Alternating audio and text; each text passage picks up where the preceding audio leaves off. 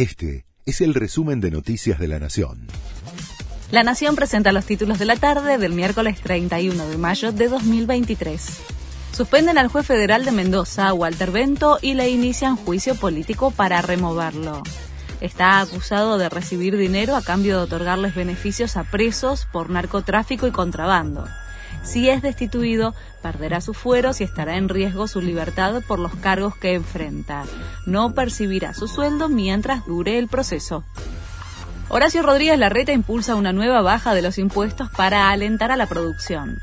El jefe de gobierno porteño presentó un proyecto para incentivar la baja en las alícuotas del impuesto sobre los ingresos brutos a distintos sectores productivos.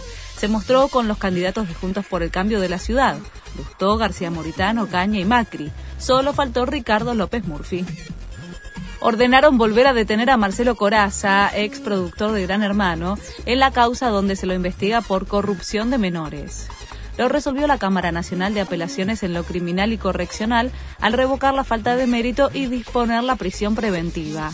Lo acusan como coautor del delito de asociación ilícita. Es irregular el fideicomiso de Santiago Maratea para pagar la deuda de Independiente. Lo determinó la Inspección General de Justicia. El organismo pidió además que se designe un interventor de forma urgente. Argentina enfrenta a Nigeria por los octavos de final del Mundial Sub-20. Después de una primera fase perfecta, la selección dirigida por Javier Macherano recibe a los africanos en San Juan y a estadio lleno. El partido para meterse entre los ocho mejores del mundo comienza a las seis de la tarde. El ganador jugará el domingo en Santiago del Estero ante Ecuador o Corea del Sur. Este fue el resumen de Noticias de la Nación.